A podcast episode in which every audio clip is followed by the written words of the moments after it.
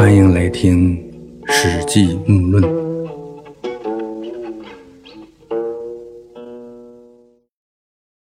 楚王韩信被以谋反的罪名押到长安，降为淮阴侯。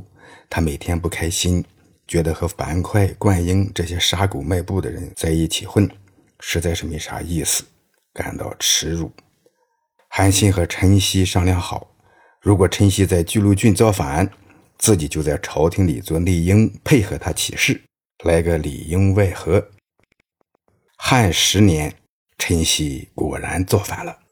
刘邦亲自带兵前往平乱，韩信借口有病，不随刘邦出征，暗地里派人给陈豨送信儿，说：“老弟，你举兵造反，哥哥我在这京城助你一臂之力。”韩信就和家臣们商量，想在夜里假传圣旨，赦免释放那些关押里的囚徒苦役，发难偷袭吕后和太子刘盈。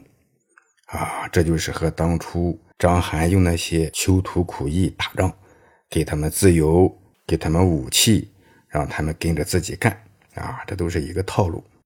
这人呐，只要有需要，哎，就有被利用的价值。缺自由的，生活过于困苦的，都想改变现状。谁给他们需要的东西，就能听谁的。这是亘古不变的道理，是人性。韩信这些计划和做法。以他的能力，肯定那都是尽在掌握之中。这些已经部署好了，只等着陈曦那边报来消息，就开始行动。韩信家的门客在韩信这里犯了罪，啊，也可以说是得罪了韩信。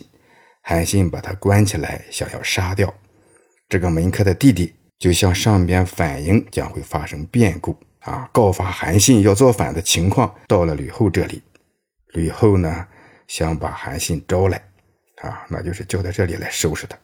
他又担心韩信及其党羽不来，啊，与孟泽那次韩信就被耍了，这回呢，啊，这样的招数肯定不太好使了。吕后呢就和相国萧何商议好，派人呢假装是从刘邦那儿回来的。啊，这刘邦呢，不是去镇压陈豨了吗？哎，就说是从前线回来的，说是陈豨已经被杀了，啊，这可就是平定了叛乱，大好事啊！列侯群臣都去祝贺。萧何欺骗韩信说：“你呢，虽然生着病，哎，勉强进宫去道个贺吧。”韩信呢，入宫，吕后命令武士绑了韩信。把韩信杀死在长乐宫的玄中室。韩信呢，马上就要被斩杀的时候说：“哎呀，我是后悔没有接受蒯彻的计谋，现在呢，竟被小儿女子欺骗，这难道不是天意吗？”于是呢，杀了韩信三族老小。这里面呢。说小儿女人，那小儿呢，当然指的是萧何啊；女人呢，当然就是吕后啊。萧何呢，一开始是他发现了韩信啊，最后呢，也是他和吕后策划杀掉了韩信。这就是成也萧何，败也萧何。这三族呢，就是父族、母族和七族。前面谈到李斯呢，也是一样啊，一灭三族。那太惨！如果被杀的干净，相当于几个最亲近姓氏的人口都会被杀光。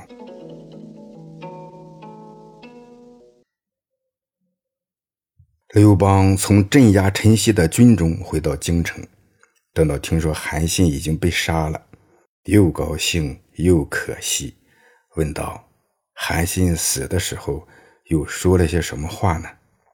吕后说。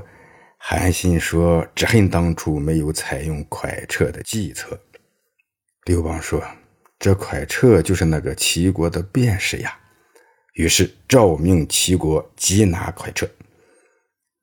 蒯彻捉来了，刘邦问道：“是你教唆淮阴侯造反的吗？”蒯彻回答说：“然，臣故交之。”啊，是的，本来是要教唆他造反的。庶子不用臣之策，故令自缢于此。可是这小子啊，他不听臣下我的计策，所以才使自己在这里被夷灭了三族。如彼庶子用臣之计，陛下安得而疑之乎？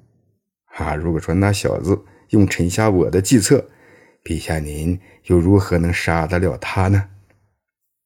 刘邦大怒，说：“烹之，把他给我丢锅里煮了。”快车说：“哎呀呀，你煮了我可是冤枉的呀。”刘邦说：“你教唆韩信谋反，烹了你有什么冤枉的？”快车回答说：“当初秦王朝的法度败绝，维持不下去的时候，太阳山以东地区都大乱起来，异姓诸侯纷纷起来造反，英雄俊杰像乌鸦一样寄居起来搞事情，说秦失其禄，天下共逐之。这里面‘禄’呢，就是比喻军权、执政之权利。”说秦王朝失去了他管理天下的权柄，大家都来追逐他，于是高才极足者先得焉。啊，那些才能高的、跑得快的先得到了。啊，那些坏人养的狗见到了尧帝那样的圣人，他也狂吠。尧非不仁，狗因吠非其主。这尧帝呢，并不是什么坏人，狗见到尧帝之所以狂吠。是因为尧帝不是他的主人呐！哎呀，那时候臣下我心目之中只知道有个韩信，并不知道陛下您呐。而且天下那些磨刀霍霍、手持武器，想要做陛下你想做的争夺天下的人，那可多了去了。大家都想和你一样当皇帝，只是别人能力不足罢了。又能把他们全烹了吗？快趁呢，绝非一般的辩士。啊，这些话都非常能让刘邦信服。他先说：“庶子不用臣之策，故令子疑于此。哎，如彼庶子用臣之计，陛下安得而疑之乎？”他这时候称呼韩信都是庶子啊，这样贬低刘邦的对手，实在是对刘邦的另一种形式的尊重啊！这就是见人说人话，见鬼说鬼话。原来当着韩信的面啊，一口一个韩大将军，一口一个您。可是现在呢，在刘邦面前，他称韩信为庶子啊，就是那小子，和那个王八羔子差不多的语气啊。这让刘邦从内心来讲是拉近了和快车的距离。他接着说：“秦师之路，天下共逐之。”啊，他意思大家都有争夺天下的权利和机会啊。那不只是你一个人想当皇上，大家都想当。他韩信和您一样，我跟着韩信干和跟着您干都是一样的想法啊，没有什么分别。高才极足者先得言，啊，就是能耐大的、跑得快的，先把这个权柄拿到手上。啊，这当然是捧着刘邦说话。哈，您是比别的人有能耐，哎，捷足先登，嗨，大家都服，没说的。接着呢，快车又说：“尧非不仁，苟因废非其主。”哎，这实际上是自降身价。哎，自己好比是一条狗，而把刘邦比作成圣人尧帝啊，说我这条狗啊，朝你叫，想咬你，并不是因为您这位圣人不够德行，而是因为您不是我的主人，我必须朝你叫，想咬你，啊，劝韩信造你的反，因为那时候我的主子是韩信，我不是你养的狗，我哪知道这世上还有您这样大圣人。劝韩信谋反，那不是我的错，你不能怪我。这些逻辑关系下来，啊，你讲道理的话，那结论就是你要碰了我，那实在是冤枉的。嗯，最后呢，他说想和您一样做皇帝的人多了，难道你还都碰了他们吗？你碰得过来吗？不能碰了他们，碰也碰不过来，那为什么现在你非要碰了我呢？高帝曰：“治之。”啊，刘邦说：“先把他搁那儿吧，那就是放任不管了。”于是就赦免了快车的罪过。啊，司马迁呢描写快车说服刘邦不杀掉自己的过程，十分的耐人寻味，值得你反复琢磨。啊，事情不同，过程不一样。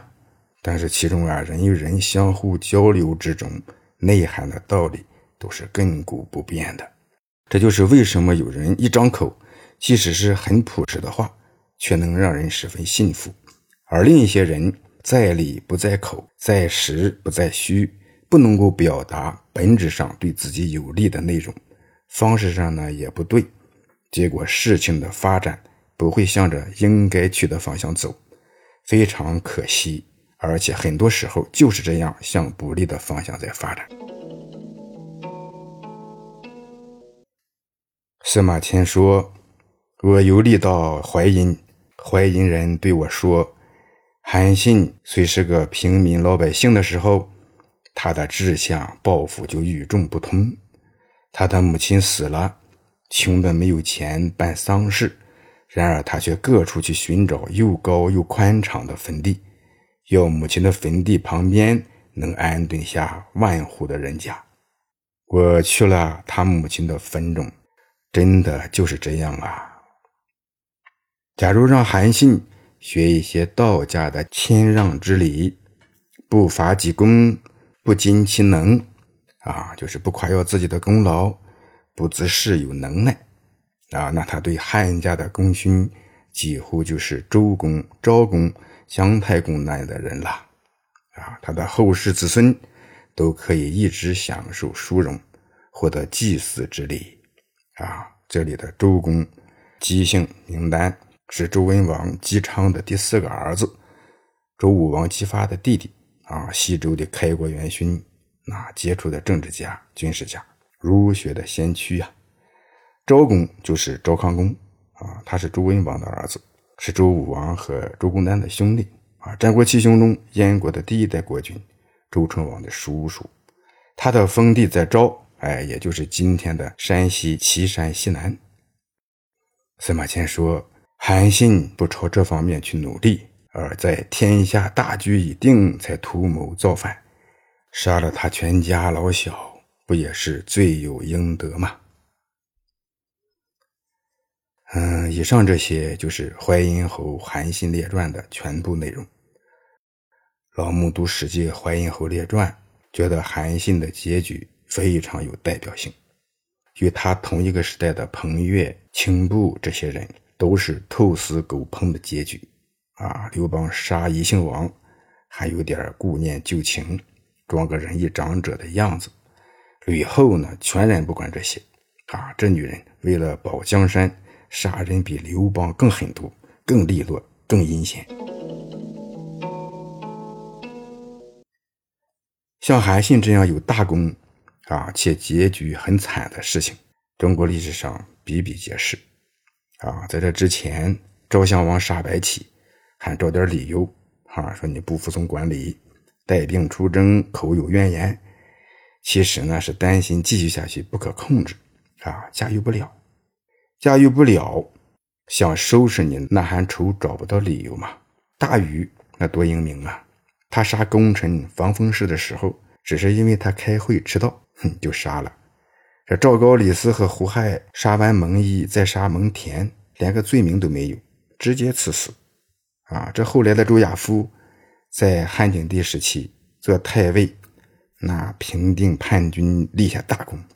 为他们老刘家能够从吕氏手中夺回政权，那是功劳太大了。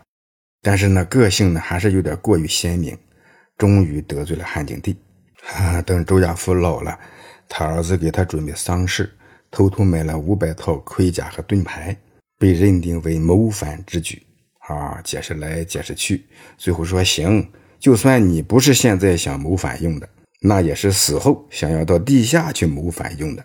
哎呀，把周亚夫气得绝食抗议，还没几天就吐血而死。哎，一把手要杀人，没有正当理由，也能有气死人的不正当理由。赵构杀岳飞，啊，莫须有也是理由。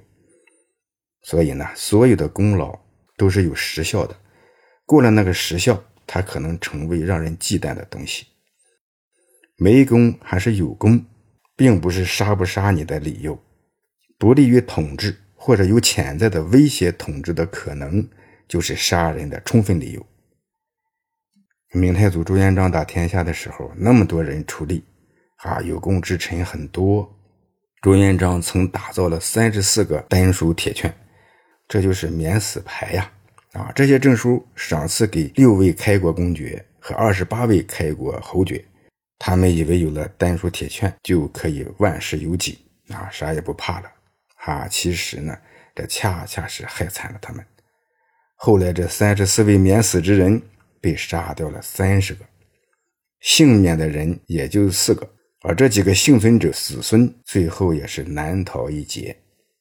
啊，历史上呢，为什么有这么多像韩信这样的有功之臣被杀？啊，为啥？一方面呢，有功之臣都很容易居功自傲。知进不知退，转不过弯来，啊！得天下以后，还总觉得自己和打天下时一样，想咋就咋，只要打赢了就有功。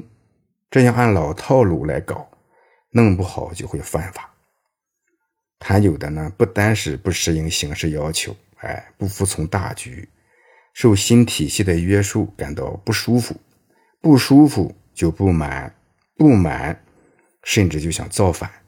哈，咱都是从死人堆里爬出来的，谁怕谁呀？那时候不是还在一起打拼过来的吗？造反那当然就添乱，添乱那就不得不杀掉。另一方面呢，绝大多数一把手啊，都是能共患难而不能共富贵。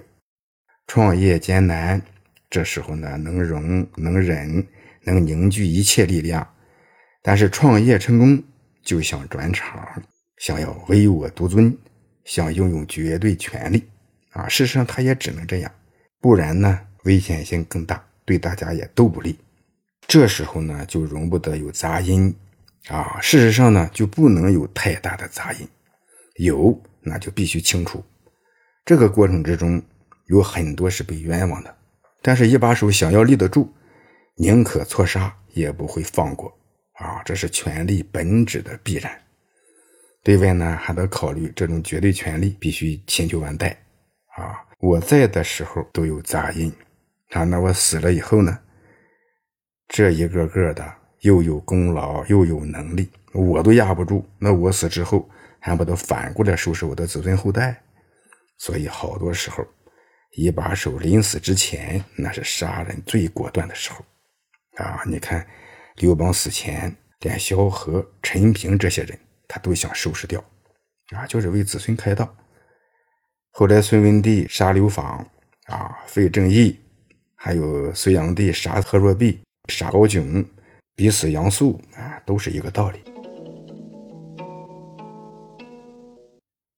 那么，通过《淮阴侯韩信列传》，我们认真的想一想，啊，对想做事的人来说，特别是。正在做大事的人来说，啊，既要能谋事，又要能谋身，啊，这才是高人。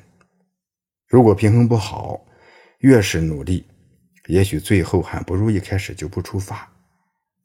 越是走得高远，就越是容易对别人构成威胁而受人猜忌，就越是要重视谋身，啊，保全自己，因为搞不好。就会失去一生的奋斗成果，甚至会葬送几代人的拼搏和努力。几千年过去，现实之中，韩信这样的例子，能说是少了吗？